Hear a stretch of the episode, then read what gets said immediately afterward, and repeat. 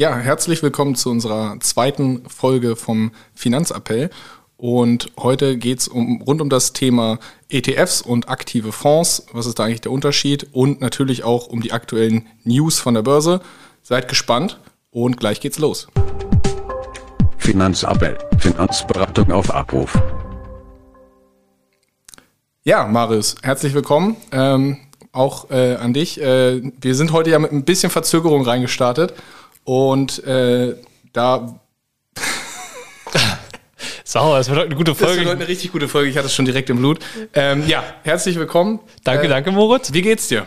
Ja, herrlich. Äh, du, ich freue mich, dass wir es diese Woche tatsächlich noch geschafft haben. Äh, ich glaube, Tom killt mich gleich wieder für die Aufnahme, weil ich mich schon wieder bewegt habe. Ähm Aber herrlich. Ja, nee, ich freue mich auch wieder, heute endlich wieder eine Folge aufnehmen zu können.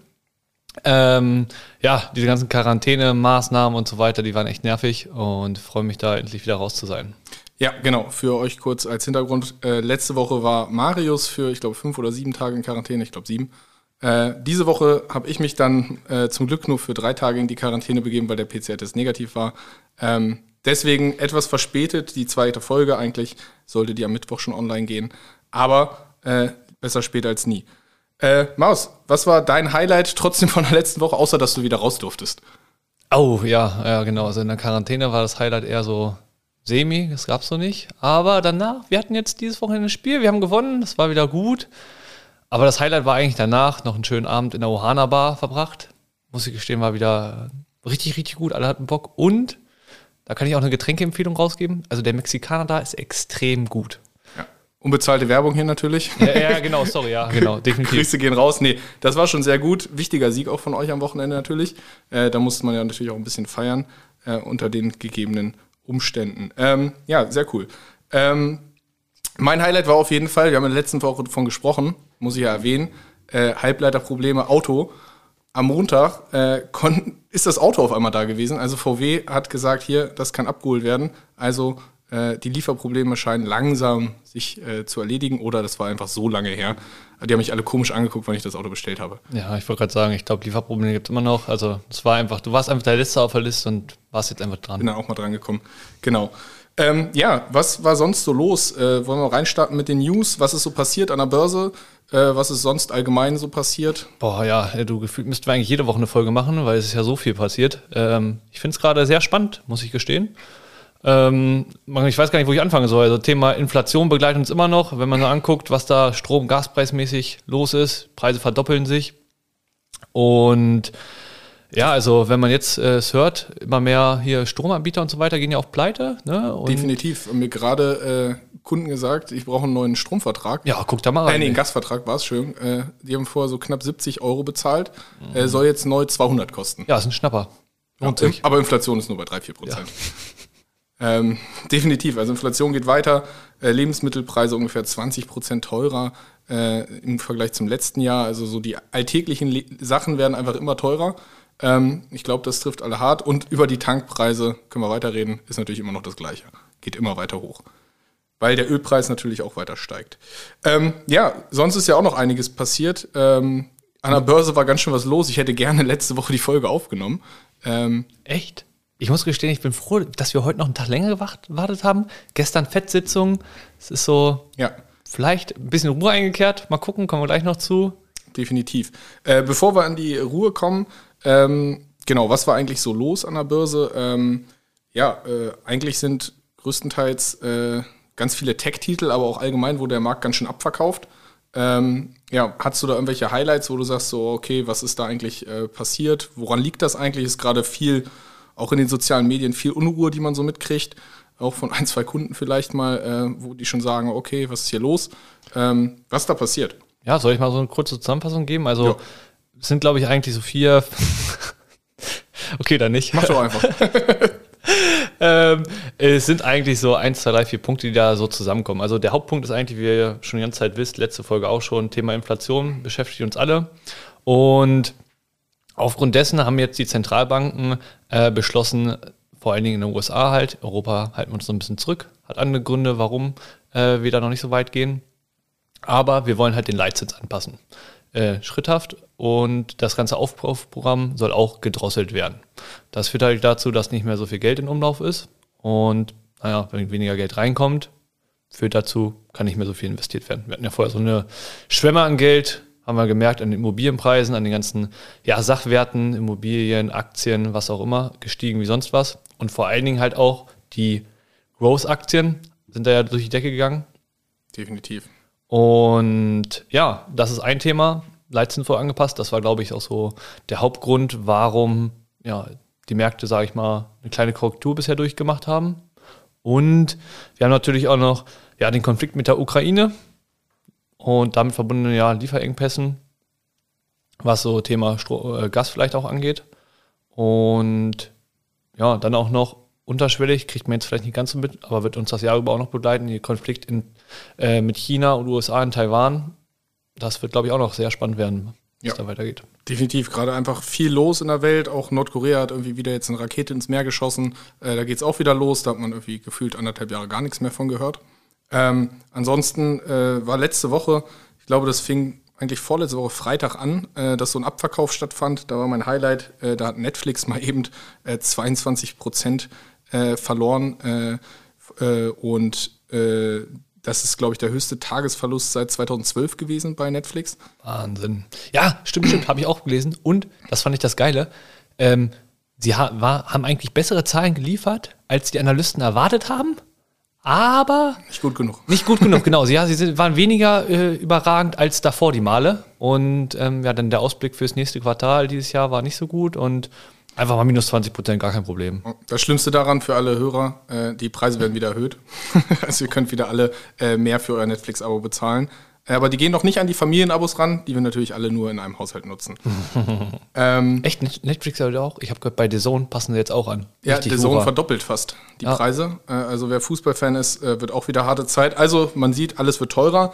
Ähm, ja, für mich noch ein Highlight, äh, habe ich in, gestern in News gelesen, die CuraVac-Aktie vom Impfstoffhersteller. Äh, Die, ist, die handelt aktuell circa, also Stand heute nicht mehr, aber ungefähr 86 Prozent unterm All-Time-High von Ende 2020. Äh, das ist schon ordentlich. Um das übrigens wieder aufzuholen, kleiner Fun-Fact am Rande, braucht man so circa 900 Prozent Gewinn. Also wer am All-Time-High eingestiegen ist und jetzt sagt so, oh, wie viel muss das eigentlich steigen? Nicht nochmal 86 Prozent, nee, es sind 900 Prozent. Oh, da würde ich ja fast überlegen, ob ich in den Kryptomarkt gehe. Jo, äh, das ist die Thematik. Also aktuell wird ja diese ganzen Impfstoffhersteller und sonst was sind ja ganz viele Zockereien. Das ist ja im Endeffekt, kommt es auch drauf an, wird eine Impfpflicht eingeführt oder nicht. Ähm, ganz schwer zu analysieren, wer da auch den richtigen Impfstoff dann herstellt oder am besten am Markt kommt. Ähm, ja, du hast ja über die Fed geredet. Es war die ganze Zeit die Angst da, dass die Zinsen erhöht werden. Äh, gestern war die Sitzung und äh, der Markt ist heute wieder deutlich entspannter, weil doch das Ganze erstmal ein bisschen aufgeschoben wurde äh, und das Ganze erstmal ein bisschen sich beruhigt hat. Ja, aber aufgeschoben nicht unbedingt. Also er hat gesagt, eigentlich theoretisch, also es ist noch so ein bisschen offen. Ähm, so wenn ich das richtig gelesen habe, dass im März ist die nächste Sitzung. Da wird mit großer Wahrscheinlichkeit die Erhöhung stattfinden. Genau. Und aktuell hat der Markt wohl oder so, ja, so drei bis vier Zinserhöhungen eingepreist. So ist so der Stand der Dinge. Aber er hat wohl noch offen gelassen, ob es eventuell tatsächlich auch noch mehr werden, je nachdem, wie Inflation ja, sich weiterentwickelt. Genau, also die Thematik ist, die werden kommen, nur es haben, glaube ich, viele am Markt schon damit gerechnet, dass in der Sitzung gestern schon beschlossen wird, dass die Zinsen fallen, äh, fallen, steigen, endlich mal. ähm, genau. Äh, ansonsten, was war sonst noch los? Äh, am Kryptomarkt ist parallel mit der Börse ganz schön abgesackt. Bitcoin ungefähr äh, 50 Prozent äh, Kursverlust zum Alltime-High. Alle anderen Währungen gehen dann natürlich mit. Woran liegt das? Das ist einfach eine Korrelation zwischen Kryptowährung und, äh, und den Aktienmärkten da. Wenn, wenn Kap Kapital rausgezogen wird, äh, passiert das auch am Kryptomarkt. Ähm, und es gibt aktuell gemischte News, finde ich ganz witzig. Einerseits will Russland mal wieder äh, Kryptowährung verbieten. Ja, stimmt, genau. Und hier, wie ist der, was der Bürgermeister von New York oder Genau. so? Der, Der, der wandelt jetzt seinen Gehaltscheck äh, in Bitcoin und Ethereum um. Ja. Also irgendwie sind so ganz gemischte News. Auch Russland sagt, alles, alles Mist. Äh, USA macht irgendwie den New Yorker Bürgermeister seinen Gehaltscheck in Bitcoin und Ethereum. Ist auch ein ganz guter Zeitpunkt, ne? Jetzt ist gerade günstig. Das ist richtig. Gut, dass er es nicht im Dezember gemacht hat. Äh, Wäre, glaube ich, nicht der beste Punkt gewesen. Ähm, ja, und ja, Maus, was ist sonst noch los am Markt? Ich glaube, das könnte eigentlich alle Hörer, die so ein bisschen investieren, vielleicht schon das machen oder zumindest starten wollen. Jo, definitiv. Also ist ja, glaube ich, gar nicht so, sind ja gar nicht mehr so neu die News, war, glaube ich, letztes Jahr schon so im Gespräch, aber ähm, ja, das Verbot von Payment for Order Flow heißt auf gut Deutsch, ähm, ja, dass die EU-Kommission da jetzt so einen Gesetzentwurf, glaube ich, ausarbeiten möchte oder Dabei ist schon, ja. Dabei ist tatsächlich schon. Ähm, und ja, das noch nicht final entschieden wurde, aber meine persönliche Einschätzung ist, dass das tatsächlich umgesetzt wird. Und Was genau heißt das? Payment to Order Flow ist jetzt erstmal so ein Fachgesimpel. Äh, was genau heißt das im Endeffekt? Wen betrifft das? Weil im Endeffekt würde ich jetzt erstmal denken, ja, soll die EU doch machen. Ja, betroffen sind letztendlich die Online-Broker, beziehungsweise die Neo-Broker halt, so wie Trade, Replat, äh, Trade Republic. Neuer Name, ich, ich gründe eine eigene Firma. Ja, okay. ähm, und Scalable Capital und so weiter. Ähm, und das ist nämlich so, das ist sozusagen letztendlich das, womit die ihr Geld verdienen. Okay, genau. Also da ist so kurze Zahlen mal, wie viel Geld die damit verdienen. Also Trade Republic äh, nach Schätzung zufolge so 75 bis 100 Millionen äh, im letzten Jahr. Ähm, das sind so ungefähr 50 Prozent deren, derer Einnahmen. Ähm, was machen diese Gebühren? Im Endeffekt kriegen sie diese Gebühren von den äh, Anbietern, mit denen sie handeln. Das heißt, wenn du jetzt bei Trade Republic eine Aktie kaufst, äh, dann macht Trade Republic das nur mit einem Anbieter, in dem Fall Lang und Schwarz. Also habe ich, wenn ich das irgendwo anders mache, mehrere Anbieter. Genau, kannst du mehrere haben, he- heißt auch nicht immer, dass das so ist, aber das ist im Endeffekt der Wunsch. Das heißt aber bei Trade Republic, die machen das nur mit Lang und Schwarze zusammen und die kriegen von Lang und Schwarze, von dem Anbieter, halt im Endeffekt eine Provision dafür oder eine Gebühr äh, dafür, dass sie das nur da machen. Ja, genau. Und da hat man so einen kleinen Spread, heißt das, bei dem Kaufpreis sozusagen, den man über Trade Republic oder irgendeine andere Plattform hat. Was Ne? ist ein Spread, Marius? Das ist dann der Unterschied zu dem Markt, äh, dem Preis, den ich irgendwo anders sozusagen die Aktie oder den ETF kaufen kann Okay. im Vergleich zu Scalable Capital oder einen von diesen Anbietern. Ja, okay. Gut, und im Endeffekt versucht die EU-Kommission damit mehr Transparenz an den Markt zu kriegen. Das ist die offizielle Begründung. Äh, Mars lacht schon. Äh, und das heißt, dass die Annahme von Provisionen von Drittanbietern im Endeffekt untersagt werden soll. Und äh, im Endeffekt ist relativ klar, wer, warum du lachst und warum, wer die Gewinner davon sein werden. Äh, Trade Republic und die ganzen Neo-Broker haben natürlich sehr viel Geschäft von den alteingesetzten Platz, Platzhirschen weggenommen, äh, die im Endeffekt Depotgebühren haben, wo man einen fixen Preis zahlt äh, mit ihren günstigen Angeboten. Und die sind natürlich ganz klar die Gewinner von, diesen, von, dieser, von diesem Gesetz. Also im Endeffekt die klassische Bankenlobby. Ja, genau, denke ich auch. Also ich glaube nicht, dass es dazu führen wird, dass diese Neo-Broker ne, komplett abgeschafft werden oder so, aber die werden halt ihr Geschäftsmodell ändern müssen. Genau, sie müssen komplett neu umdenken, weil 50 Prozent der Einnahmen, wenn die von heute auf morgen wegfallen, kann ich mir denken, dass da ein paar Gebühren kommen bei diesen Anbietern. Die sind ja, doch nicht die Wohlfahrt. Ja, aber es gibt ja noch Daten, die man verkaufen kann. Ne? Muss man Das richtig. bedenken. Genau. Ähm, ja, langer Newspart. Ich glaube, weil viel passiert ist einfach in den letzten Wochen. Ähm, heute soll es ja aber eigentlich ums Thema äh, ETF und aktive Fonds gehen. Was ist eigentlich der Unterschied? Ähm, ja, wie, wie kann man das genau definieren? Ist das eine gut und das andere böse? Ist beides gut? Ist beides schlecht? Keine Ahnung.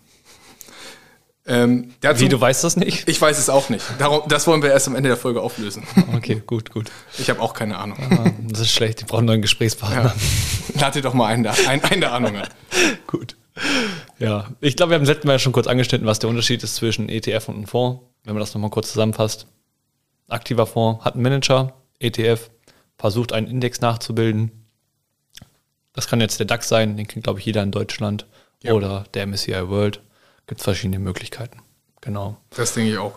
Ähm, Und Ein- jetzt ja. zu dir, ich glaube, du hast so ein bisschen Daten, Fakten vorbereitet, da bin ich mal nicht ganz so. äh, ja, genau. Ich habe mir ein paar Zahlen los. rausgesucht. Bin ich mir total zahlenaffin, deswegen, äh, also so, äh, das rauszumachen hat total viel Spaß. Deswegen habe ich das mal gemacht. Nein. Es gibt ungefähr im Jahr 2020, aktuellere Zahlen habe ich nicht gefunden, äh, gab es so 7600 ETFs, ähm, die man handeln konnte, kaufen konnte. Nicht bei allen Depotplattformen alle. Die haben immer ihre Auswahl. Kommt natürlich auch auf den Anbieter an, wo sie mit zusammenarbeiten. Ähm, den ersten ETF gab es so um die 2000. Oh, Ähm, aber da gab es wirklich ganz, ganz wenige ETFs. Also so richtig los ging das 2012. da hat noch keiner gekauft, ne? Ja, da, haben 2000. noch, da war das Ganze noch so ein bisschen Hokuspokus. 2000 war jetzt eh nicht so der, das Zeitalter, wo viele gesagt haben, wow, Aktien, mega, gehe ich rein. Ähm, genau, und ähm, genau, äh, im Endeffekt gibt's äh, ETFs seit 2000 ungefähr. Viele davon, die es mal eröffnet wurden, wurden auch schon wieder geschlossen oder fusioniert. Ach, hör Das mir heißt, auf, ey. Hör mir auf. Hatte Ja. ich auch einen. Ja. War cool. Macht immer Spaß, wenn man dann alles verkaufen darf und äh, Steuern zahlen darf, Gebühren zahlen darf. Ist super. Ähm, Meiner wurde einfach geschlossen. Ach, einfach zu, ja. Das war ungünstig, weil ich war ja, also ich bin ja relativ rational. Bei mir läuft der Sparplan einfach durch. Wenn das da bergab geht am Aktienmarkt oder so, juckt mich das relativ wenig. Ja. Sage, jo, Sparplan läuft, ist ja eh länger angelegt. War halt doof, dass es den vorne nicht mehr, äh, den ETF nicht mehr gab. Ich dachte, der läuft noch weiter. Ja, vor, vor allen Dingen, ich habe das, ich gucke da nicht rein, ne? Wie, du guckst nicht jeden Tag in dein Depot. Nee, nee, das war ja, ne? ganz Deshalb sage ich, ja, läuft einfach durch, der Sparplan, so wie das gedacht war. Ja. Ähm, ja, und dann habe ich nach drei Monaten festgestellt, so, oh, Ich habe gar nicht weitergekauft. ich habe gar nicht weiter gekauft. war halt schlecht. Dachte schon, du bist Millionär und dann warst es doch nicht. Ja, genau. Ferrari schon bestellt. Hat wieder nicht geklappt. Direkt storniert. Ja. Hatten aber Lieferschwierigkeiten. Ja, super. Gut, dass, die, dass das Ferra- Ferrari auch betrifft. ähm, Habe ich ein Meme zugesehen. Ähm, Ferrari hat, äh, hat auch ein, ähm, ein Problem äh, mit Fachkräftemangel. Ähm, äh, nee, nee, ähm, ach, jetzt habe ich verkackt. Richtig gut. Wir vergessen das einfach, was ich gerade sagen wollte. Ähm, und gehen einfach weiter im Text. Wie, willst du mich jetzt verarschen? Jetzt erzähl. ein, also es war so ein Meme eigentlich, dass Ferrari auch Probleme hat, ähm, Fachkräfte zu finden, die für 2000 Euro einen Ferrari äh, zusammenbauen und sollte auf den Pflegekraftmangel hinweisen, aber ich habe den gerade voll verhauen Ah. äh, und deswegen vergessen wir das einfach, wir streichen das raus und gut ist. Äh, zurück zum Thema. Hier wird nichts gestrichen. Ja, ich weiß, hier wird nichts gestrichen. Ich, manchmal wünsche ich es mir. Ähm, aktive Investmentfonds übrigens, äh, richtig guter Übergang. Wir haben übrigens schon vor der Folge gesagt, dass das heute ein bisschen durcheinander wird. Äh, ja, Ich finde, bisher läuft eigentlich gar nicht so schlecht. geht, ne? Ja. Ähm, aktive Investmentfonds gibt es Stand 2021 47.000. Ähm, ja, und jetzt ja die Frage, okay, wie findet man eigentlich einen guten ETF und einen guten Fonds? Sind und nicht alle gleich gut? sind alle gleich gut, natürlich. Äh, Okay. und die Frage ist ja erstmal, okay, wie viele Fonds schlagen eigentlich den ETF, also die Benchmark? Im Endeffekt ist ja die Thematik, okay, jeder aktive Fondsmanager legt sich ja irgendeine Benchmark zurecht, wo er sagt, okay, ich handle globale Aktientitel, value-mäßig oder growth-mäßig oder was auch immer und sagt dann, okay, meine Benchmark ist beispielsweise der MSCI World oder ein deutscher Aktienfonds. Der deutsche Titel handelt der DAX oder der MDAX. Und da ist ja die Frage, wie viele Fonds oder Fondsmanager schaffen es eigentlich, diese Benchmark zu schlagen? Ähm, ja, äh, wie sieht das Ganze aus? Ähm, in den letzten Jahren äh, war es so, dass im Jahr 2020 besonders viele Fonds die Benchmark geschlagen haben. Oh. Wenn man sich jetzt anguckt, woran das gelegen haben mag, äh, ist, glaube ich, relativ einfach. 2020 war seit langem mal wieder ein Jahr, wo es mal Minus an der Börse gab, ähm, durch Corona. Und da haben es scheinbar besonders aktive Mischfonds, aber auch europäische Fonds oder ähm, Fonds, die nicht unbedingt globale Titel kaufen, oder, sondern eher in Nischen unterwegs sind. Asiatischer Markt, europäischer Markt oder sonst was, äh, haben ganz viele Fonds den, die Benchmark geschlagen. Jo. Das heißt- aber ist auch logisch, weil wenn wir sehen, okay, globaler Markt relativ effizient, da gibt es eigentlich kaum News, die irgendwie, ja, die man noch nicht gehört hat, das ist eigentlich so schnell alles eingepreist. Da ist es schwer, glaube ich, ja, Mehrwert zu erzielen im aktiven Management. Ja, definitiv. Aber wenn man halt dann genau in diese Nischenmärkte reinguckt, wo ja, Entwicklungsländer, wie du schon gesagt hast, Rohstoffe, ähm, ja, das sind halt die Märkte, wo sich auszahlt, dass man eventuell vielleicht einen aktiven Mensch, einen Manager hat, der ein Analystenteam vor Ort hat, die wirklich jedes Unternehmen sich angucken kann und ja, nicht einfach nur den Index nachkauft. Aber auch nicht jeder Fonds, ne? Muss man Natürlich nicht jeder Fonds schafft das, aber deswegen waren, glaube ich, auch besonders die aktiven Mischfonds da so. Die konnten wahrscheinlich schnell rausgehen, konnten dann unten wieder gute Titel einkaufen, die auf die Mütze gekriegt haben, wie letztes Jahr ja alle das, da haben Facebook, Microsoft, äh, Apple und alles auf, auf den Deckel gekriegt, obwohl man eigentlich gesagt hat, naja, die profitieren doch von der, von der Corona-Krise. Äh, die konnten dann aktive Manager besonders einsammeln und die haben natürlich auch richtig gut performt in letzter Zeit. Ja, warum ist es in solchen vielleicht nicht so effizienten Märkten gut, einen aktiven Manager zu haben, um zum Beispiel sowas zu verhindern, was mit Wirecard passiert ist. Das war zwar ein deutsches Unternehmen, aber äh, die ganzen Geschäfte liefen ja irgendwie äh, im indischen oder asiatischen Raum ab. Und äh, dann kam ja irgendwann mal raus, dass da nichts hinter war. Und dann ist es natürlich gut, wenn man weiß, wenn man schon eine indische Firma irgendwie im Portfolio hat, dass es die auch wirklich gibt, dass das Unternehmen Gewinne macht und dass das nicht irgendwie nur auf dem Papier existiert. Jo, ich weiß gar nicht, welcher Fondsmanager das war. Irgendeiner von unserem Fonds da. Der hat auch gesagt, so ja, wir haben uns das Unternehmen angeguckt, ob wir es kaufen wollen. Ich weiß nicht mehr, welcher Fonds es genau war. Haben es dann aber tatsächlich nicht gekauft, weil sie dieses Geschäftsmodell nicht komplett durchdrungen oder verstanden haben, wo da der Gewinn. Endrit Scheler war das. Ja, ne? der bei uns zu Gast war äh, für einen Vortrag, der hat gesagt, sie, sie haben das Ganze dann nicht gekauft, ähm, weil es auch nicht klassisch in ihre Anlagegeschichte gepasst hatte. Meine ich zumindest 99% sicher, dass es André Schieler war. Ähm, Genau, Fun Fact zu Wirecard. Wurde mir gestern angezeigt. Man kann jetzt von Wirecard äh, aus der Insolvenz Büromöbel kaufen. Also wer sich bei Wirecard nochmal rächen will, so als Andenken nach dem Motto, okay, die Aktie ist nichts mehr wert, äh, kann jetzt, äh, irgendwie im Internet muss man einfach eingeben, kann man jetzt ersteigern, Büromöbel von den Büros von Wirecard. Äh, sind auch ein paar Bilder bei. Also, wer der Bock hat, höhenverstellbar Schreibtische für ein Homeoffice. Vielleicht sollten wir demnächst mal ein Buch aufmachen. Ja. Neues. Neues Büro, ja, können wir machen. Ich habe schon geguckt, Möbel haben wir schon. aber die, ja, die waren, also, War nicht gut. Es wäre jetzt eher, es wäre wär eher der Story wegen gekauft. Also es waren so Ja. klassische weiße, höhenverstellbare Bürotische. Ähm, ja, weiß ich nicht. Hätte ich jetzt eher nur gekauft, damit man sagen kann, das ist ein Tisch von Wirecard. ähm, ja, gut auf dem Thema wieder von weggekommen. Ähm, genau, man merkt halt, dass einfach besonders in, in Seitwärtsmärkten oder in Krisen halt solche aktiven Fondsmanager da einfach schneller agieren können, beziehungsweise halt gezielt ein- oder, ein oder verkaufen können. Und ähm, die Frage ist ja erstmal, okay, warum sollte ich denn vielleicht lieber einen ETF kaufen als einen aktiven, äh, also oder warum kaufen aktuell so viele ETFs und nicht unbedingt einen aktiv gemanagten Fonds? Also ist ja schon ein sehr klarer Trend, der aktuell zu entdecken ist. Ja, also das ist richtig, weil ist ja auch relativ einfach. Ich weiß gar nicht, gefühlt haben wir die letzten zehn Jahre, ich weiß gar nicht, gefühlt nur steigende Märkte gehabt. Also die Durchschnittsrendite lag irgendwie, ich weiß gar nicht, 14 Prozent, grobe Richtung, die man da pro Jahr gemacht hat in den letzten zehn Jahren. Und wenn wir überlegen, was normal so aus Vergangenheitswerten die Betrachtung ist, ob man da eine Rendite macht, dann sind wir irgendwie bei, 6 bis 8 Prozent. Ja, Also ist ja aber schon ein Wahnsinn, ne? muss man einfach mal eingestehen. definitiv. Die Märkte sind gelaufen ohne Ende und Deshalb war es ja auch gefühlt egal, was du kaufst, es steigt eh. Und dementsprechend haben natürlich dann ETS, wenn die möglichst günstig sind, dann schon sehr mal, gut performt. schon mal die Nase vorn, definitiv. Ähm, ja, und der, ich glaube, der allseits beliebte, bekannte äh, oder weltbekannteste ETF ist der MSCI World ETF, von welchem Anbieter dann auch immer. Ähm, ich glaube, das ist so die typische Thematik, wenn man in irgendeinem Forum fragt, ich möchte Geld anlegen, egal, man muss gar nicht sagen, wann, wie lange oder sonst was, äh, wird immer der MSCI World genannt. Ähm, ist, glaube ich, relativ einfach, weil der einfach mittlerweile durch auch Literatur, YouTube, was auch immer, Instagram, Reddit so bekannt ist, dass jeder was auf MSCI World ist ja auch weltweiter Aktienindex. Ähm, und dazu habe ich noch, äh, eigentlich wollte ich das heute am Anfang schon sagen, eine meiner äh, Lieblingsnews äh, gehabt am Anfang. Ähm, hat einer in so ein Forum reingeschrieben, irgendwie Aktie, Börse, Finanzen bei Facebook.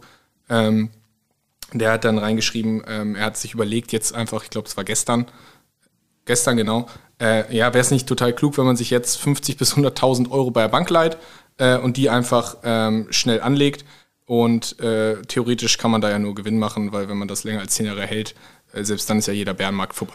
Ja, das ist immer gut. Am besten ähm, für mehr Rendite in Kryptos. Genau, genau. Bitcoin ist ja 50% Ja, korrigiert, sollte man genau. jetzt alles reinschmeißen. Ja. Die Thematik ist da relativ einfach, haben wir letztes Mal schon geredet, niemals äh, auf, äh, auf Pump irgendwie Aktien kaufen, das ist eine schlechte Idee. Ähm, und ist, wenn man so die Foren durchstöbert, äh, die ganzen Leute, die irgendwie frisch am Markt sind, glauben, das ist jetzt schon irgendwie ein Bärenmarkt oder ein riesen Crash oder sonst was, aber wir haben in den großen Indizes, also MSCI World, DAX und sonst was, sind wir noch gar nicht in einer großen, Ko also es ist eine kleine Korrektur. Nee, ist normale Korrektur, aber die war auch nötig, denke ich, also bei den Märkten, die gelaufen sind. Ja, wenn wir uns die reale Wirtschaft angeguckt haben, also die, das reale Leben in Deutschland oder weltweit, äh, hat das nicht viel mit dem Börsenwert zu tun gehabt.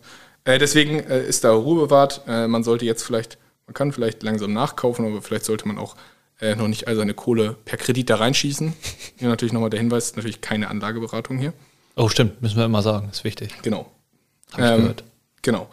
Und ähm, ja, MSCI World, sehr bekannt und typisch, wenn man so fragt, ich möchte investieren, dann ist es immer der MSCI World. Ähm, und oft wird dann dazu, also in MSCI World ist ja eine krasse Übergewichtung von den USA drin. Also Ja, roundabout 60, 65 Prozent US-Titel. Ja, oh, liegt auch ganz klar in den großen Big Five, ne? Ja, die Fangaktien machen natürlich da einfach extrem viel aus. Die sind natürlich auch in den letzten Jahren, was du gesagt hast, gut gelaufen. Ne? Deswegen war es da auch super, wenn man ETF hatte, weil hat man viel Facebook, Amazon, Google, sonst was gehabt. Jo, klassischen Growth-Aktien. So, Und- was ist denn eigentlich eine Growth-Aktie hier? Vielleicht nochmal kurz ein bisschen Achso, Wissung. Growth-Aktie, ja genau. Klassischer Unterschied sind eigentlich Growth- und Value-Aktie. Eine Growth-Aktie ist eher darauf ausgelegt, dass man, wie der Name schon sagt, ein Wachstum in den nächsten Jahren erzielt. Also da geht es nicht unbedingt nach klassischen Bewertungskriterien, ähm, dass man sagt, okay, wie viel Umsatz, Gewinn und Dividenden schüttet das Unternehmen eigentlich aus, sondern es geht eher darum, welche Perspektive hat das Unternehmen äh, in den nächsten Jahren und wie stark wächst es. Ja. Und eine Value-Aktie ähm, ist halt den gegenüber, so eine klassische Value-Titel ist eigentlich so Coca-Cola beispielsweise, sehr solides Unternehmen, solide Zahlen, äh, klare Gewinne, Dividendenausschüttung. Ähm, und ja, wenn man da so drauf, eingeht, wie war der Unterschied zwischen Value- und Growth-Aktien im Vergleich in den letzten fünf, sechs, sieben Jahren, äh, Die Value-Aktien haben ein bisschen hinterhergehend, aber ist auch logisch, ne? wenn viel Geld im Markt gepumpt wird, Wachstumstitel, hm, ja, wachsen natürlich irgendwie schneller besser. Und die Value-Aktien, ähm, ja, könnten jetzt vielleicht ein bisschen aufholen und ähm, nachziehen und es wieder ausgleichen. Genau, man hat das jetzt am Anfang des Jahres schon gemerkt. Also Value läuft jetzt gerade im Januar deutlich besser als Growth-Titel. Die Tech-Titel haben sehr, wurden sehr abgestraft. Growth äh, die Tech-Titel wurden abgestraft und Value-Titel äh, profitieren gerade aktuell davon ein bisschen, die sind stabiler. Ähm, aber ist natürlich auch logisch, dass in so einem steigenden Markt, also ich meine, eine, ein Wachstumstitel wie Tesla oder Netflix oder sonst was ist natürlich auch eine geilere Story als, keine Ahnung, Philip Morris. So, Zigaretten, die machen halt Zigaretten. Ja, Ist eh schlecht. ist eh nicht gesund, aber ist halt ein solides Unternehmen, die machen irgendwie ihre Rendite. Wenn die keine Zigaretten verkaufen, dann kaufen sie so E-Zigaretten oder dieses ICOS oder was auch immer. Irgendwas verkaufen die immer und die Leute rauchen es. So, natürlich ist es kein sexy Unternehmen irgendwie, aber wenn das halt sein, äh, seine klaren Gewinne macht, kann man da rein halt auch investieren. Ähm, genau wie Coca-Cola ist jetzt ja auch nicht super sexy. Ähm, Genau. Wo waren wir vorher stehen geblieben? Value oder Growth? Äh, genau, Growth ist deutlich besser gelaufen und äh, deswegen ist es auch so stark gewichtet in ETF. Jetzt streiten sich die Geister darüber, ob eine Gewichtung von 65% US-Titel im MSCI World gerechtfertigt ist. Ja, ich sag mal so, man muss es halt wissen, ne? Genau, man muss wissen, was man da drin Genau, hat. man muss wissen, was da drin ist. Man muss auch wissen, bei MSCI World ist halt auch kein China dabei. Genau, China, asiatischer Raum ist da komplett raus. Genau. Ähm, Für mich unverständlich, aber wurde damals so gebaut, wenn man sich jetzt anguckt, wo, also China als irgendwie Entwicklungsland zu betiteln, äh, finde ich halt fragwürdig und ihm deshalb sozusagen ne, MSCI Emerging Markets unterzuordnen. ja, Schwierig, aber so ist nun mal die Zuordnung. Ähm, wird jetzt auch schwierig, das umzuschichten. Äh, China ja. mal kurz mit reinnehmen. Weiß ich nicht. Ähm, ja, aber allgemein bezüglich der ETFs gibt es ja auch eine, wird eine Umstrukturierung eh stattfinden. Die ESG-Kriterien kommen raus in die, im Laufe des Jahres. Es weiß noch keiner irgendwas Genaues, aber irgendwas wird passieren. ja. Ähm, ja, was ist das Gefährliche an dieser Übergewichtung von, ähm, von US-Titeln MSCI World? Wenn ich sage, okay, ich investiere in MSCI World und dann finde ich ja Tech-Titel zum Beispiel spannend. Dann kann ich mir ja noch einen Nasdaq kaufen äh, oder einen S&P 500. Und wenn man so in den Foren rumliest, ist es halt ganz viel. Man sagt, ja, mach ein bisschen MSCI World, ein bisschen Emerging Markets und dann noch irgendwie S&P 500 oder Nasdaq. Wenn ich mir dann den Verlauf der Rendite der letzten 10, 15 Jahre angucke, War immer gut. ja, aber mega, also kannst du keinem mit der vergangenen Rendite sagen, Nasdaq hätte ich nicht gekauft.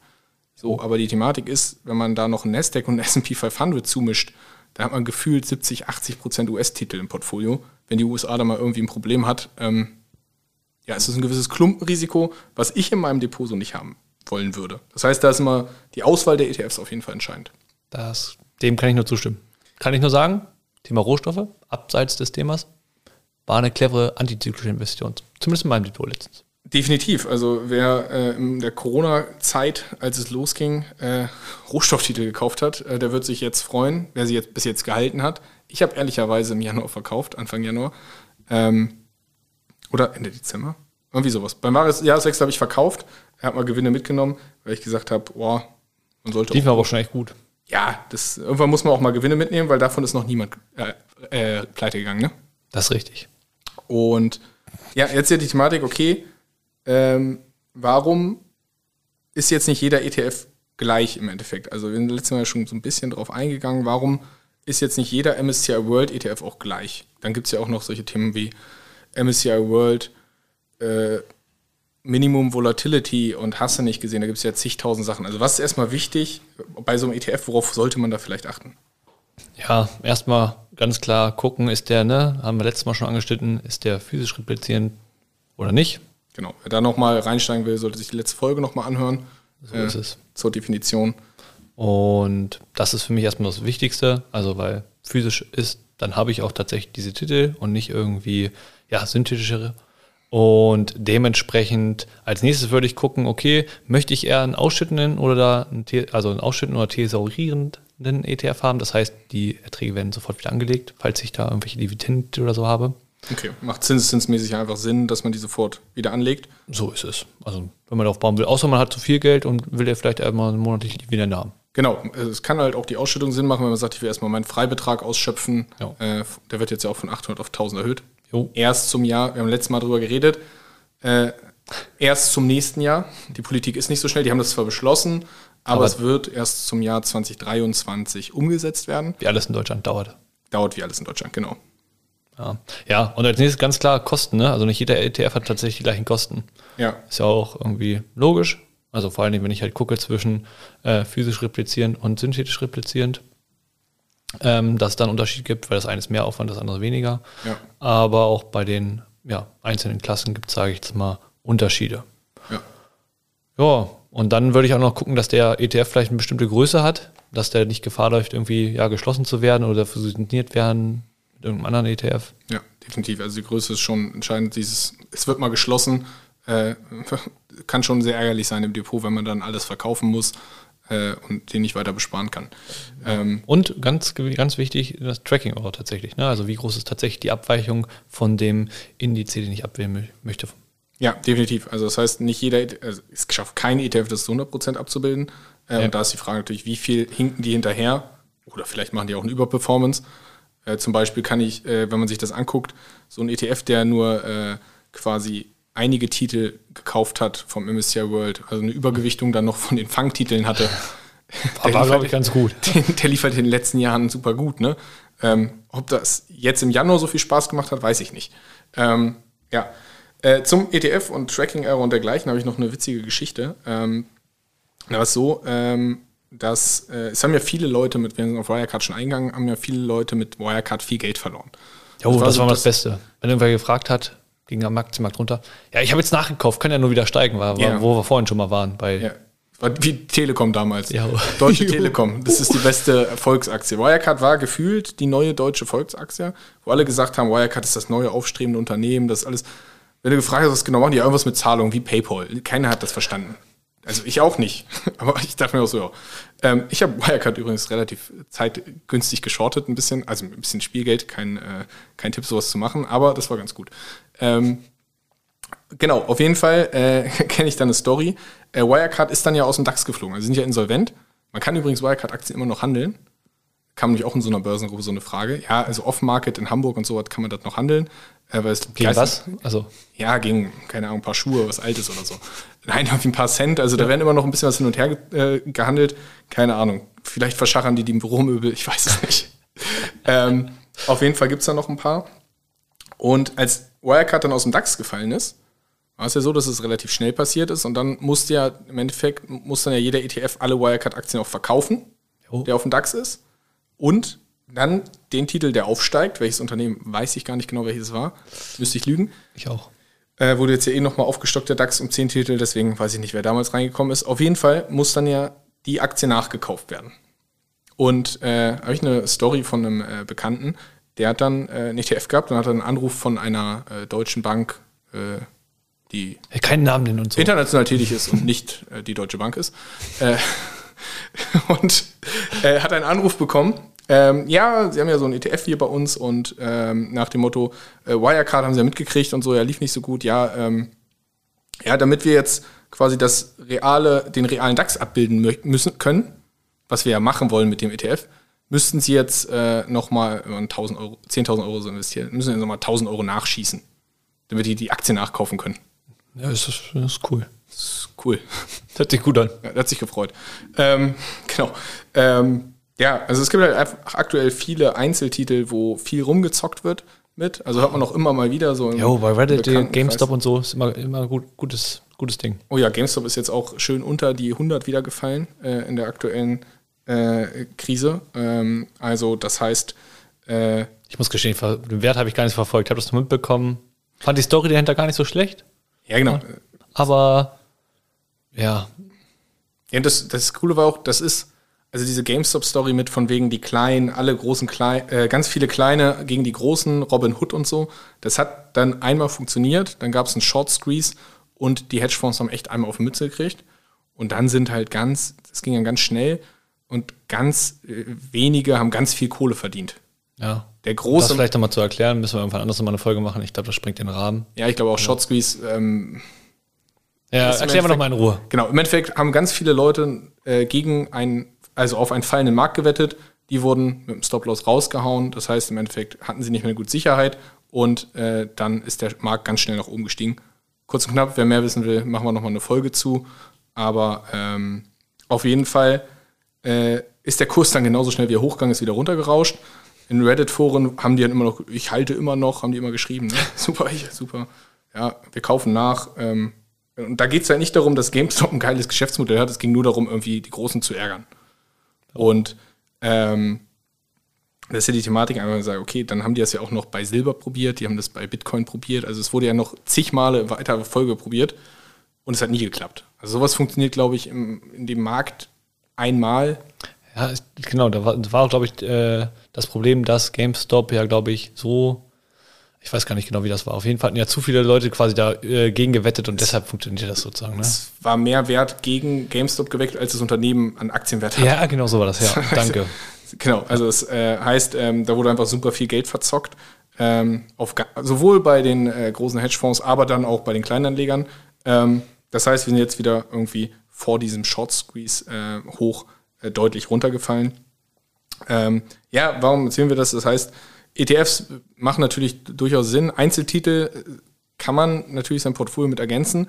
Ist halt aber immer ein Risiko. Erstens Klumpenrisiko. Wenn ich mir so eine Apple-Aktie kaufe, ist die schon recht teuer. Ähm, für so einen Starter vielleicht. Ähm, und man muss natürlich gucken, ähm, ja, kenne ich die genauen Kennzahlen von diesen Unternehmen? Ja, ich wollte sagen, bei Einzelaktien muss ich gestehen, bin ich persönlich auch nicht so der Fan von, weil ach, es gibt so viele Leute, die sich irgendwie, die mehr Kennzahlen haben, die mehr Einblick in Unternehmen haben, die man als Privatanleger nicht, gar nicht so bekommt. Und deshalb muss ich, bin ich da, muss ich gestehen, bin ich da ja nicht so der Fan von, Einzeltitel zu kaufen, weil die können viele Leute, glaube ich, besser bewerten und so, wenn man guckt, so was ist der wahre Wert von so einer Aktie oder einem Unternehmen, um Ja, Und definitiv. man bräuchte auch sehr viel Zeit, Definitiv. wenn man also- das ernsthaft machen möchte. Ich meine, wir haben ja früher auch mal ein paar Einzeltitel gekauft und so, aber ich habe damit auch komplett aufgehört, ich glaube vor zwei Jahren oder so. Ähm, die Zeit, die man da rein investiert, um das zu analysieren, also was ist der, was ist der Mehrwert davon? Also schaffe ich es wirklich irgendwie einen ETF zu schlagen und wenn ja, um ein Prozent oder eine Benchmark, um ein Prozent, wie viel Zeit habe ich da reingesteckt?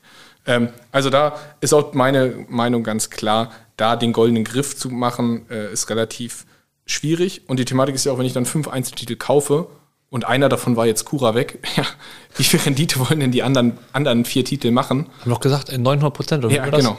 So, also wie viel wollen die machen, damit das wieder raus ist? Also wenn ich einen Griff ins Klo mache, ähm, habe ich da schon Probleme. Gut, jetzt haben wir uns in dem Thema Aktien, ETFs äh, viel gescholten, Genau. viel ausgeteilt. Dann würde ich sagen, widmen wir uns jetzt mal den aktiven Fonds, oder? Ja, hauen wir mal rein. Ähm, ja, aktive Fonds. Ähm, was ist da so das Kernaugenmark, wo du sagst, was ist das Wichtigste bei einem guten aktiven Fonds? Boah, schwierig, schwierig. Es gibt ja so viele. Also Ich sag mal so, da ist auch viel Müll dabei. Ich sag mal, ne, wir müssen, wir müssen heute wieder einmal an denken, ne, an Dirk Miller Premium-Fonds. Ja, es muss einfach sein. Dirk Müller Premium Aktien. Ja. Der Fonds für die Sicherheit in kritischen Zeichen. Ja, nie investiert und so. Dirk Müller Ja. auch ganz großer Werber für Wirecard gewesen. Jo. Dirk Müller hat Wirecard äh, in so vielen Videos angepreist. Die geistern immer noch in ganz vielen Foren rum, finde ich super witzig. Also äh, Dirk Müller, äh, eine Legende an der Wall, äh, an der Wall Street, sage ich schon, an der deutschen Börse. Das stimmt. Aber wenn man, äh, ich habe irgendein Buch von ihm gelesen, wo es allgemein um äh, Der große Crash, nee. Ah, ich weiß, es ging auch ein bisschen mehr so um ne, Welt, Macht Wirtschaft. Ja, genau. Und tatsächlich, wie er so global alles analysiert und ne, wie sich das wohin entwickelt und so weiter. Das ist schon relativ, echt relativ cool, was er da so macht und wo auch mal so ne, ein paar Off-Infos reinfließen lässt und so. Genau, ich habe das, hab das Buch auch dann gelesen. Ähm, das ist auf jeden Fall interessant, diese ganze. Zusammenhänge, ne? Warum Zusammenhänge Zypern, sehen. Griechenland sich da irgendwie miteinander fetzen. Was sollten halt nur nicht alle Leute denken, dass sie einen Fonds aufmachen wollen. Jemand, ein Löwe hat jetzt ja auch einen Fonds aufgemacht. Da kann man Oh nicht ja, mal, stimmt. Äh, ne, äh, Ja. Der 10 Times DNA-Fonds oder sowas. Mhm. Ähm, dem kann man jetzt nicht mal sagen, ich glaube, den gibt es erst seit dem seit vier, fünf Monaten oder so, dem kann man nicht mal sagen, ob der gut oder schlecht ist. Der geht halt stark auf Tech-Titel und ich meine, da müssen wir jetzt, haben wir jetzt so geredet, dass der halt super abgestraft wurde. Die können jetzt gut nachkaufen. Die können gut nachkaufen, wenn sie noch genug Cash-Reserven haben. Ähm, da muss man erstmal gucken, was es ist. Also es gibt viele, die im Fonds auflegen. Ähm, Ja, also genau wie du gesagt hast, ne? Laufdauer, dementsprechend, seit wann gibt es überhaupt so einen Fonds schon? Kaufe ich mir irgendwie einen, den's, ja, der noch nicht bewiesen hat, was er kann. Vor allem halt vielleicht in schlechten Phasen. Und dementsprechend natürlich auch das Fondsmanagement. Ne? Also was habe ich da für einen Typen, der letztendlich entscheidet, welche Aktien gekauft werden und was für einen Analysentyp habe ich vielleicht auch da hinten, Analystenteam. Also sind die gut? Wenn ich zum Beispiel so einen Rohstofffonds habe, habe ich da welche, sind das da Geologen, kennen sie sich aus mit dem, was sie da machen, Ja. oder sind das irgendwelche Leute, die nur irgendwelche Zahlen angucken? ja, sind das Experten vielleicht auf den, Genau. den Gebieten, wo die rein investieren. Ähm, und da auch die Thematik, muss ich ganz klar an einen Fonds, äh, den wir auch, äh, der, ich glaube, du, ich hatte ihn auf jeden Fall im Depot, ähm, ging um nachhaltige Energie, wo es so war, äh, wir wollen jetzt keinen Namen nennen, ähm, aber äh, wo einfach das ganze Fondsmanagement mit Analyseteam dann gewechselt ist. So von heute auf morgen. Wo man sagt so, okay, dann sollte man sich mal Gedanken machen, ob der Fonds dann noch äh, genau die gleiche Performance macht. Weiß man nicht, muss man neu analysieren. Äh, auch bei Fonds muss man also ein bisschen drauf achten. Ähm, du hast den Track Record angesprochen. Ähm, es gibt ja Fonds, die dann irgendwie, eigentlich, die gibt es schon total lange, aber die haben trotzdem dann irgendwie, wenn man online guckt, nur so einen Track Record von zwei Jahren. Jo, ist immer lustig. So von manchen Ja. deutschen Genossenschaftsbanken. Einfach mal kurz umbenennen, dann läuft's wieder. Genau. Wenn der vorher zu schlecht war. Das ist jetzt Fonds Nummer 4. ja. So, das heißt, es, es ist halt auch am Markt üblich, dass man so einen Fonds mal schnell umbenennt. Dann gibt es den Track Record nicht mehr rückwirkend und man sagt einfach, ja, er hat jetzt eine neue Strategie und läuft viel besser. Ist im Endeffekt oft das Gleiche in einem anderen Namen. Ja, genau. Aber das gerade angesprochen, Strategie, Anlagenstrategie, okay, passt das eigentlich dazu, wo ich anlegen will? Ne? Mischfonds, Aktienfonds, wie bin ich aufgestellt? Klumpenrisiko haben wir vorhin drüber gesprochen. Bin ich nur in den USA in Tech-Titel investiert? Bin ich mir dessen bewusst oder bin ich da breiter gestreut? Ja. Und was auch nochmal spannend ist, tatsächlich, das äh, finde ich immer am amüsantesten, wenn du dann so Vergleich hast, äh, des Aktienfonds oder Mischfonds, wie auch immer, ähm, ja, mit der Benchmark dann letztendlich. Ja. Ja, nee, nee, wir können jetzt hier nicht äh, den MSCI World als Benchmark nehmen, weil wir haben uns ja darauf spezialisiert und deshalb nehmen wir jetzt die Benchmark und Die oh ja, die schlagen wir. Oh ja, das ist gut. Die, die nehmen wir. Super, da können wir gleich zum, zu, das ist nämlich super, man- die können sich die Benchmark ja so ein bisschen hin und her würfeln. Also gibt es irgendwelche Kriterien, aber das ist ein bisschen schwammig. Äh, kommen wir gleich zum nächsten Thema, natürlich Punkt Kosten. Weil das ist der große Punkt für ETFs.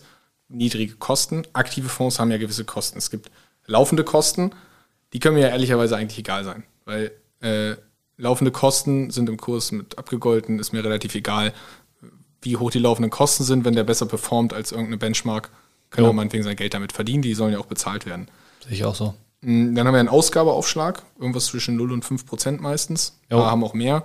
Eintrittsgebühr sozusagen. Genau, Eintrittsgebühr, kann man sagen, äh, Einlass im Stadion, äh, damit man kaufen darf. Ähm, und meistens haben Mischfonds niedrigere, Aktienfonds eher einen höheren Ausgabeaufschlag, also an die 5% Mischfonds ein bisschen niedriger, äh, so als Richtwert. Und ähm, die sind aber meistens auch sehr ähnlich bei aktiven Fonds. Und dann gibt es ja manchmal noch eine Performancegebühr. Und da wird das Thema Benchmark ja entscheidend. Ja, ist richtig. Wenn ich die schlage und mir eine schlechte aussuche und dann mehr abkassieren kann, ist das clever von dem Unternehmen, aber sollte man vielleicht als Anleger dann drauf achten. Vielleicht nicht im Sinne des äh, Anlegers. Genau, also Performancegebühr heißt, wenn ich die Benchmark schlage, äh, um jedes Prozentpunkt, was ich da drüber bin, über der Zielrendite oder der Benchmark, äh, kriege ich dann im Endeffekt nochmal eine Sondergebühr. Das heißt, man kann sich zwar darüber freuen, dass man mehr Rendite gemacht hat in dem Fonds, aber zahlt auch gleich mehr Gebühren. Nicht so cool. Ähm, da muss man ja sagen, 90% schaffen es einfach auf lange Sicht. Eben drüber geredet, im Jahr 2020 haben es viele geschafft und sonst was und eher europäische und so hast du nicht gesehen. Aber im Schnitt auf lange Frist, also 15 Jahre oder sowas, schlagen 90% die Benchmark nicht. Jo, muss man sagen. Ist Muss so. man faktisch anerkennen. Aber es gibt ja auch genug Fonds und deshalb braucht man einen guten Auswahlprozess, ne? oder? Genau, deswegen ist entscheidend, dass man halt aus diesen, ich habe die Zahl schon wieder vergessen, ich weiß es gar nicht mehr, ich glaube 47.000 oder so, ja, 47.000 Fonds weltweit, dass man da halt einfach die 10% rausfindet, muss man nicht mehr die 10% finden, reicht ja, wenn man 2, 3, 5 findet. Wenn du 10% raussuchst, ja, dann kannst du aber schön viel Geld besparen da. Ja, wer hat, der kann. Nein, also das heißt, äh, da die besten Fonds rauszufinden, dann natürlich in den einzelnen Sektoren, die zu mir passen, äh, damit ich sagen kann, okay, äh, ich mache das Ganze. Ähm, ja, wie funktioniert so ein cooler Fondsauswahlprozess? Ähm, ja, man muss sich natürlich da auch ein bisschen reinlesen. Also es ist natürlich nicht so einfach wie beim ETF, wobei ich da ja auch eigentlich, haben wir eben gesagt, Ist auch nicht ich gucken. einfach. Ist auch nicht einfach, muss ich auch viel nachlesen und beim aktiven Fonds muss ich das auch machen. Ich muss das Fondsmanagement analysieren. Ich muss gucken, äh, was ich da immer cool finde, was, äh, was wir ja äh, viel machen, ist die Thematik, okay, diese Fragebögen an, äh, an die Fondsmanager. Jo, ist der Vorteil bei uns. So, Als Privatanleger schwierig. als Privatanleger schwierig, also man kann es ja mal hinschicken, ich weiß nicht, ob die antworten, aber das heißt, wir, äh, wir machen das äh, und dann gibt es Rückantworten, ähm, da gibt es äh, 300 Fragen äh, an so einen Fondsmanager, aber die wichtigste, entscheidendste für mich ist immer die gleiche, wie viel Geld hat der Fondsmanager selbst angelegt in diesem Fonds? Das ist für mich die, also gefühlt können wir alle anderen Fragen ne, nicht streichen, aber äh, vernachlässigen, sage ich mal so, aber das ist für mich die entscheidende Frage, Zockt der, also zockt der nur mit fremdem Geld oder verwaltet der wirklich das Geld für seine Kunden und auch für sich selbst? Jo, finde ich auch eine extrem gute Frage. Ja. Genau. Ähm, ja, äh, wir haben jetzt viel geredet, was sind ETFs, Einzeltitel, Zockerei, Short Squeeze, aktive Fonds. Ähm, Ja, also zusammenfassend irgendwie, ne? Also ist jetzt nicht irgendwie alles scheiße. genau, ist alles schlecht. Äh, Legt nicht an, das Sparbuch ist im Kommen. Kauft Getreide. nee, also zusammenfassend, also genau. Ich kann ne, nur für unsere Meinung sprechen, ne, keine Anlagen, äh, wie Empfehlungen oder so. Und ja, Einzeltitel, wie gesagt, kein Fan. Aber ja, bei den anderen würde ich sagen, ETF-Fonds macht so für mich so eine Mischung. Ne? Bei effektiven Märkten, global, breit gestreut, so ein MSCI World mit reinzunehmen. Muss ich gestehen, bin ich auch ein Fan von. Ähm, Definitiv. aber alles, was halt sozusagen abseits davon ist, gestehen, bin ich eher so ein bisschen vom Aktivmanagement mehr überzeugt, weil die da halt ja gezeigt haben, zumindest bei den Fonds, die ich so kenne und in Auswahl habe, dass die halt da ja eine Überrendite erzielen können und besser performen tatsächlich als ja, die Indizes mit richtigen Benchmarks. ähm, und dementsprechend bin ich da halt immer so für ja eine gute Mischung zu machen aus aktiv gemanagten und aus ETFs. Definitiv, kann ich nur äh, beipflichten. Ähm, das heißt, sowohl in ähm, nicht so effizienten Märkten, aber für mich auch ganz klar in Sonderthemen, Sektoren, ob das jetzt Richtung erneuerbare Energie geht, ob das äh, Richtung Nachhaltigkeit geht oder irgendwelche Robotik, Tech oder Rohstoffsachen, äh, bin ich dann doch ein äh, klarer Fan eher von, von aktiven Fonds, ähm, weil man sich die, das, die Sachen können meiner Meinung nach über einen ETF schwierig abgebildet werden oder ähm, habe ich letztens so ein ETF, was war denn das für ein Markt? ETF auf Halbleiter. Dann waren in dem ETF irgendwie zehn Titel. so zehn Ja. Unternehmen. So, das ist, weiß ich nicht, ob man damit jetzt äh, groß den Halbleitermarkt komplett abwickeln kann. Ähm, ja, äh, das heißt für mich eine Thematik ganz klar, ETFs haben Daseinsberechtigung, sollten, gehören auch ein gut diversifiziertes Portfolio, aber ähm, ja, wir sind da Fans von den, den gut ausgewählten Fonds, dass sie auf jeden Fall dazugehören. Und was du ja gesagt hast, es kommt ja nicht nur auf die Rendite an. Nee. Also klar, wenn man Sparstarter ist, denkt man erstmal, ich muss erstmal Rendite machen, Rendite machen. Aber wenn dann mal was im Depot ist, kommt es ja auch darauf an, dass man sagt, okay, ich habe da mal einen Mischfonds, der jetzt vielleicht nicht 50% auf den Deckel kriegt in Corona, äh, sondern wo ich sage, okay, der macht jetzt nur mal minus ein paar Prozent oder ich habe da Rohstoffe mit drin, äh, die im Endeffekt steigen in der Krise, wo ich sagen kann, wenn ich Kohle mal brauche aus dem Depot, dass ich da auch rankomme. Ja, genau, das ist halt ne, dieses Vermögen managen und erhalten. Das ist halt dann irgendwann wichtiger, wenn ich mehr Geld habe. Das ist halt das, was dann auch sehr spannend ist und richtig Spaß macht. Vor allen Dingen, glaube ich, jetzt in der Marktphase, wo es jetzt halt auch ähm, ja vielleicht nicht mehr wieder nach Schnur gezogen nach oben geht. Ne? Also ich glaube, die, die nächsten ein, zwei Jahre könnte ich mir vorstellen, werden interessant. Da bin ich gespannt, auch tatsächlich, wie so sich der Markt entwickelt, wie wir, wo wir uns danach befinden. Das wird, glaube ich, cool. Definitiv. Ich bin auch gespannt. Ich glaube, es werden gute Zeiten. Äh, können wir viel drüber reden in den News-Parts. Ähm, Seitwärtsmärkte, fallende Kurse, was auch immer. Ähm, ja, ich glaube, damit wären wir eigentlich für heute auch so mit dem allgemeinen Thema äh, grundsätzlich durch. Ähm, wenn jetzt einer sagt, äh, ich will da mal tiefer reinsteigen, sonst was, ähm, hast du da irgendwie vielleicht eine, einen Tipp, wo kann man sich informieren, eine Buchempfehlung oder dergleichen? Ähm, ja, vor allen Dingen, wenn es um das Thema so Value Investing geht, einer von der, ja, sag ich mal, der Mentor von Warren Buffett. Warren Buffett ist einer der, ja, der Legenden am Markt. Und ja, sein Mentor hat da mal ein Buch geschrieben, was, glaube ich, ganz cool ist, äh, wo man mal mit starten kann, falls man da jetzt Lust hat. Ja, definitiv. Ach so, der Name. Name wäre nicht schlecht. also Sehr gut, ne? Googelt einfach, ihr ratet. Ja, genau. äh, heißt, glaube ich, tatsächlich auch intelligent investieren. Ja, Wie immer tun wir auch hier einen Link da mit rein. Genau. Ist von Benjamin Graham. Ah, danke. Ne? Ja. Ähm, und äh, geht halt im Endeffekt um die Grundlagen vom Investieren, geht auch um diese Kennzahlen, die wir eben angesprochen haben. KGV, Buchwert, hast du nicht gesehen. Also wie analysiere ich auch so ein Unternehmen, damit man einfach auch versteht, wie die Manager es machen. Ähm, geht aber auch um darum, wie man Misserfolg managt und dergleichen. Oh, sehr spannend. Also sehr spannendes Buch, äh, um da so einzusteigen. Gibt natürlich noch zig andere Bücher. Äh, sonst kann man sich auch für Grundlagen irgendwelche YouTube-Videos oder sonst was angucken. Aber das ist erstmal eine ganz gute Basis, glaube ich. Und sonst kann man natürlich auch einfach unseren Podcast hören. Jo, definitiv. Ja, super. Dann äh, sehen wir uns, in, hören wir uns in zwei Wochen wieder. Und ja, wir wünschen euch noch einen schönen Abend. Bis dann. Ciao, ciao.